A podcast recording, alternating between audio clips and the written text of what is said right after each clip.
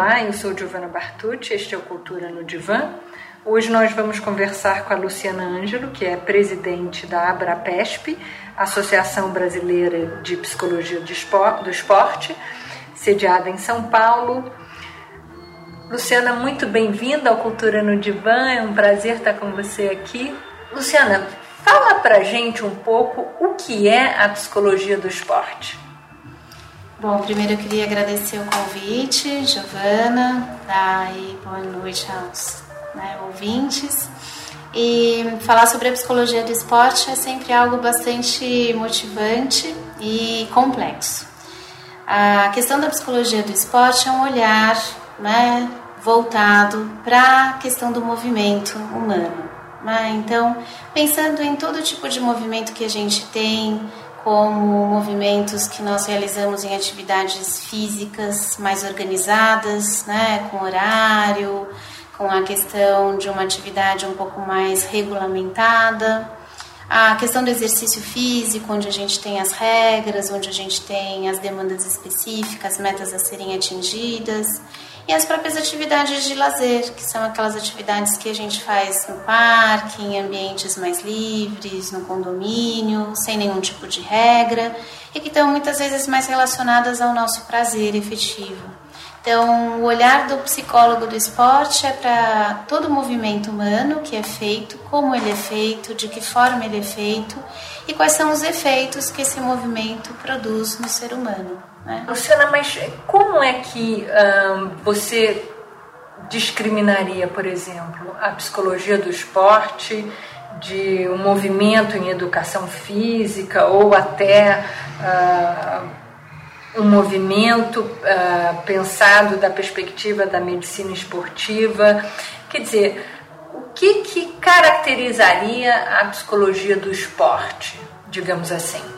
Eu diria que hum Primeiro, a psicologia do esporte, ela, o, o, profissional que trabalha no contexto esportivo, ele vai trabalhar muito próximo de outros profissionais, como o médico do esporte, o professor de educação física, o treinador esportivo, o preparador, o fisioterapeuta, o massagista, a professora da academia, a professora da educação física escolar. Ah, o campo ele é muito amplo, né? A gente trabalha com questões relacionadas à dor, questões relacionadas ao prazer, à adesão à atividade física. Então, na perspectiva da caracterização, quando eu falo em movimento, movimento que é feito nesses diversos campos, né? Seja na educação física escolar, na atividade do lazer, é, o que nos importa são as características e as perspectivas emocionais, né, as respostas que esse sujeito dá frente à atividade que ele está desenvolvendo, atividade e movimento que ele desenvolve. Então, se ele tem prazer, se ele gosta, se ele se sente motivado, se ele percebe que aquele, aquele movimento lhe proporciona algum tipo de emoção, se ele percebe que aquele evento, por exemplo, esportivo, é capaz de mobilizar nele determinadas características de personalidade, determinadas características emocionais é, às vezes até mesmo experimentação física, não é? Por exemplo, quando a gente pensa em esportes de lazer que tem mais risco e ele nunca havia pensado, por exemplo, em fazer ou em praticar um, um esporte como um rafting, alguma coisa desse tipo, e ele se propõe a fazer, a experimentar, a ter uma experiência através do movimento, uma experiência emocional diferenciada. Então, o nosso olhar é exatamente para a compreensão desse entendimento. Quais são as questões emocionais que estariam relacionadas a esse movimento que ele experimenta fazer? Então, estamos sempre muito no campo, né?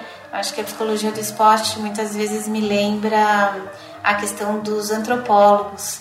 Né? A gente está campo em campo, uhum. no setting. O nosso setting muitas vezes não é o divã especificamente, não é a sala de um consultório, não é a poltrona, mas esse também faz parte, né? Mas o nosso setting é na beira da piscina, é na quadra, às vezes é na montanha, às vezes é na boleia do caminhão, olhando a prova de ciclismo e vendo como é que o atleta está fazendo a sua prova. Então, o nosso setting é uma composição de espaços, né? E esses espaços, tanto subjetivos quanto objetivos. Bacana. Me fala uma coisa: quando é que alguém procura um psicólogo do esporte? Por exemplo, é, o que, que seria uma situação clínica para um psicólogo ou uma psicóloga do esporte, como você? É interessante que você coloca e aí a gente pode apresentar uma diversa gama de demandas, né?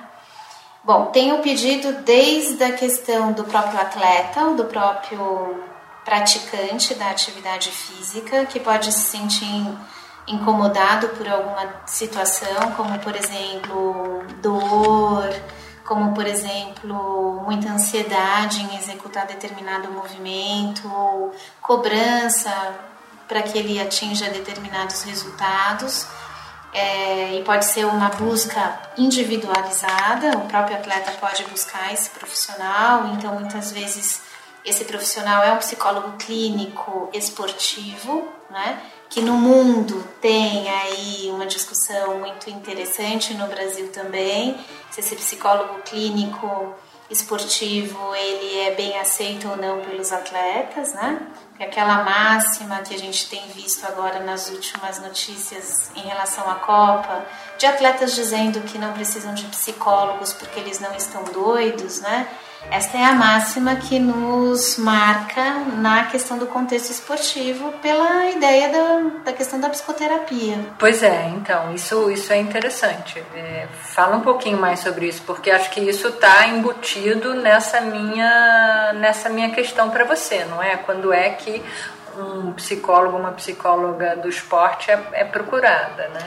É, hoje, né, a gente tem aqui no Brasil já bons anos de história de psicologia do esporte, né? E acho que para quem tem contato com profissionais da educação física e de outras áreas que já trabalharam com psicólogos esportivos, sabe exatamente que a questão do contexto emocional ele está relacionado a gerenciamentos destas emoções, intensidades dessas emoções, e eles acabam trazendo muito a necessidade de gerenciar ansiedade, ativação, relaxamento, bons momentos de percepção física e emocional dentro da atividade que eles praticam. E eu não falo isso só na questão da competição, não só dos esportes competitivos ou das modalidades de competição, mas também em momentos onde a gente tem essas pessoas se questionando sobre hum, a questão do prazer e da própria atividade que é feita, por exemplo, como exercício físico dentro de espaços como academia. E aí a gente tem essa demanda específica de poder entender um pouco quais são os elementos contraditórios ou satisfatórios que fariam essas pessoas aderirem a essa experiência física. É, na perspectiva então da clínica, além dessa questão individualizada, muitas vezes os próprios técnicos, ou os professores, ou os personagens trainers, os preparadores físicos e os fisioterapeutas, eles acabam indicando esses atletas e essas pessoas para que eles venham buscar o psicólogo do esporte. Por exemplo, questões relacionadas à dor, limites de dor, limiar de dor, necessidade de treinar com dor, porque a dor para um atleta profissional, ela é basicamente uma das questões que são vivenciadas todos os dias. Cotidianamente. Cotidianamente. E a intensidade para o atleta profissional desta dor é percebida de uma forma muito diferente para quem é meramente um praticante de exercício físico em academia os limiares de dor, a percepção de dor, o significado e a marca da dor, ela tem um outro espectro, né? E quando a gente está trabalhando com atletas profissionais, tem uma outra questão que é importante, do tempo, né? Lidar com o tempo. O tempo para o atleta profissional, ele é diferente do tempo para um atleta amador ou para quem pratica o exercício físico de uma forma né, regulamentada, mas sem necessariamente ter uma performance no final. Então a gente está falando de algumas questões que são diferenciadas E quando nós olhamos o atleta profissional, nós olhamos para um profissional do esporte, que também é uma outra visão. Né? Ok. Uh, Luciana, fala um pouquinho mais uh, sobre a questão da dor, não é? Porque tenho certeza absoluta que uh, as pessoas comuns não têm a ideia de que, enfim, um atleta profissional convive com a dor cotidianamente. Fala um pouquinho mais sobre essa questão, por favor. É, nos últimos dois anos, né, uh, o grupo de pesquisa que eu faço parte, liderado pela professora doutora Kátia Rubio, da Escola de Educação Física da Universidade de São Paulo, tem estudado as diferenças de limiares de dor para atletas e não atletas. E o estudo começou a partir daquela famosa tabela de avaliação de dor do McGill, que é bastante trabalhada em psicologia hospitalar, com pacientes internados em leitos de hospital e etc., tanto com dores de cirurgias importantes, quanto mesmo as intervenções ortopédicas. E nós trabalhamos essa tabela em avaliação com atletas de competições com bastante risco e bastante demanda física, como por exemplo os, trica, os triatletas, os, os pentatletas. Então, nós participamos de algumas competições e fizemos a avaliação desses atletas durante a competição. E o que nós descobrimos? Que a tabela do McGill não é a tabela necessariamente é, que não corresponde mais. Não, a... não, não tem absolutamente nenhum tipo de significado para os atletas de alto nível. Uhum. Porque as dores vistas pelo contexto hospitalar, elas têm limitações importantes e elas são sentidas como limitantes. Então, como limitantes, os atletas têm um limiar de flexibilidade para lidar com a dor, às vezes 10 vezes acima daquilo que a gente pergunta para uma pessoa normal. Então, se por exemplo, se nós praticássemos algum tipo de atividade cotidianamente e tivéssemos algum tipo de desconforto, praticamente nós iríamos ao médico, faríamos uma avaliação, talvez passássemos por um período de descanso, né, para tratamento. E os atletas, eles perpassam esse primeiro limiar. E eles essa, pulam. Eles pulam. E esta dor, ela é sentida e ela é vivida como fazendo parte do exercício.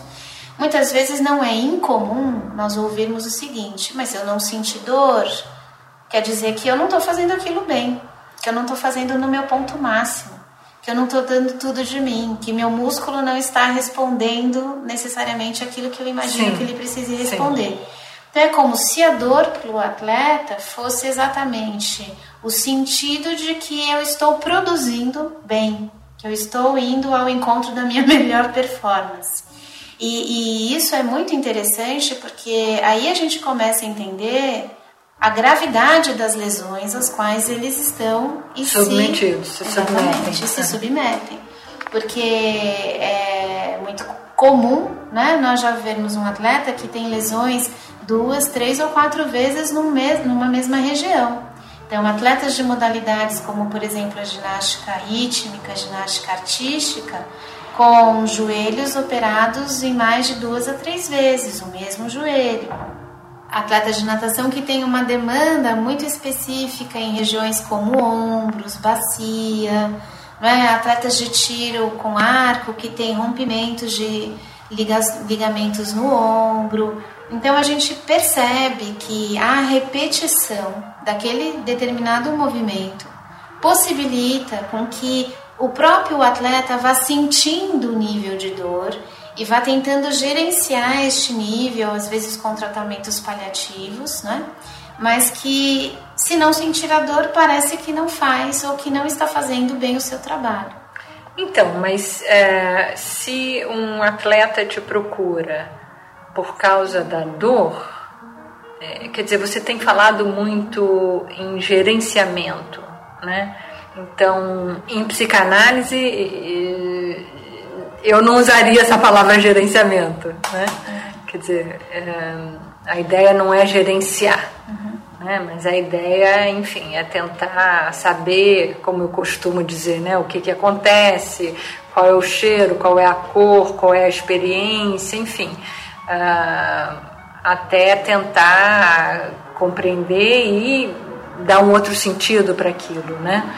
Para que aquilo, de uma forma ou de outra, é, permita que o sujeito sofra menos, né?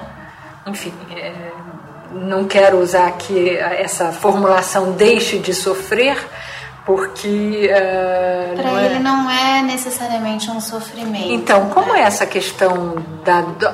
como é a questão da dor para o atleta profissional? Não é, então você está dizendo já não é um sofrimento, mas então nesse nessa medida como é que o psicólogo também trabalha com isso, não é?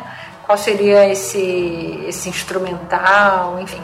Então, pensando é... Mas, mas complementa é, sobre é, essa a questão de que não é um sofrimento. É que eu pensando exatamente que para ele não é um sofrimento, eu diria que o corpo que desempenha determinado movimento e se percebe né, dolorido, incomodado pela sensação da dor, este corpo vai criando conhecimento, né? Ele vai criando uma certa consciência do que é gerenciável no sentido de eu consigo lidar, eu consigo perceber que isso faz parte do meu dia a dia, ou determinado ponto que ultrapassou aquilo que o meu corpo sentia como gerenciável, como minimamente confortável, e eu passo a ter o sentido do desconforto.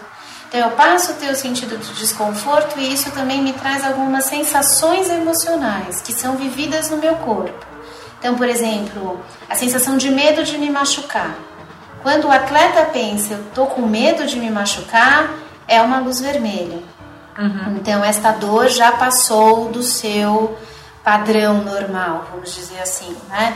Quando há uma sensação de muita angústia, ou de muita ansiedade para que eu tenha um determinado desempenho e aquela dor que para mim era gerenciada, ela passa a ficar muito dolorida, ela passa a ficar muito perceptiva.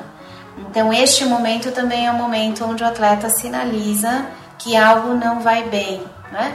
O que eu quero dizer é. Existem técnicas que o psicólogo do esporte trabalha, né?